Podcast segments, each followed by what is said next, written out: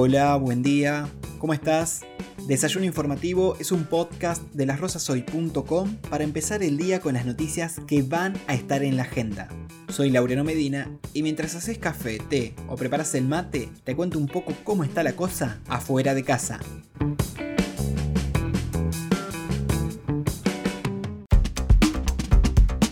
Jueves 8 de julio, la ministra de Salud Sonia Martorano sostuvo que hay 2 millones de personas inscriptas en el registro de vacunación, que se está inoculando a la franja etaria de 30 años sin comorbilidades y que la idea es alcanzar lo antes posible la edad de 18 años.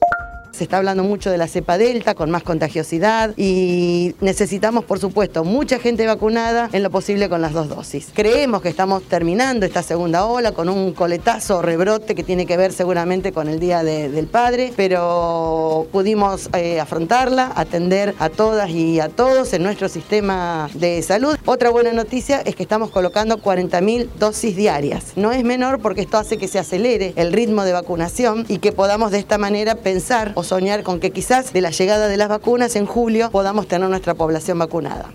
Laboratorios Richmond anunció esta semana que concluyó la producción de las primeras 153.441 dosis del componente 2 de la vacuna Sputnik V, el presidente de Richmond, Marcelo Figueiras, consideró que la producción local de la Sputnik V allana el camino hacia la autonomía sanitaria sustentable en materia de vacunas en la Argentina. Esta semana, la Organización Mundial de la Salud emitió un informe donde alerta sobre las desigualdades en el acceso a las vacunas. En los países de altos ingresos se administraron 84 dosis cada 100 habitantes, mientras que en países pobres esa proporción es de una cada 100 habitantes.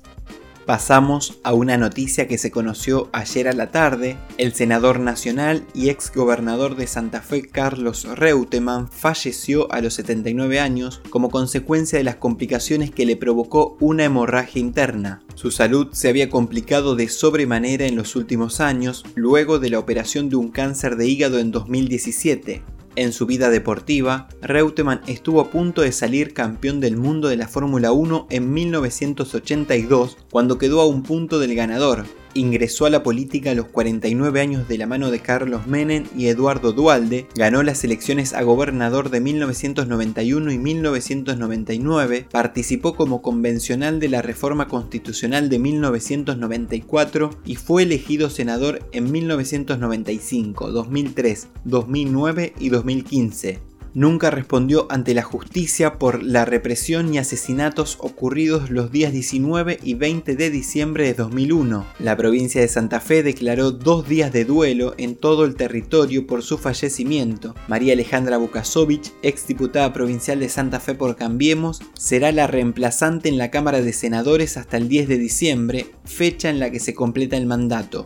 Dialogamos con Ariel Pérez, periodista de nuestra ciudad, guionista y director del documental Mecánica Nacional en tiempos de Pian. Ariel tuvo la oportunidad de entrevistar a Reutemann en varias ocasiones y esto nos decía al respecto. La experiencia de entrevistarlo fue, la verdad, que tan motivadora como vertiginosa, casi como una carrera de autos. la primera ocasión, en 2002, implicó eh, la necesidad de subir al auto oficial, retirarse del lugar para después volver y mientras dábamos vueltas por el centro de la ciudad, ahí sí empezaron a surgir las historias y de hecho una de esas es la que se reproduce después en la segunda ocasión que nos encontramos, mucho más acá en el tiempo.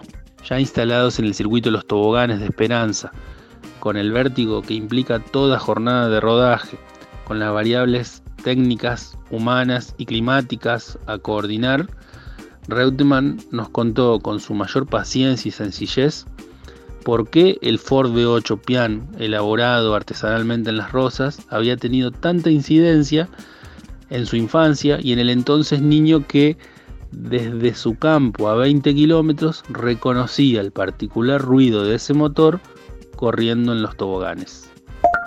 Hoy el día va a estar mayormente despejado, se espera que la temperatura máxima llegue a los 23 grados centígrados. Esto fue todo por hoy, gracias por compartir el desayuno, nos encontramos nuevamente mañana. Buen día.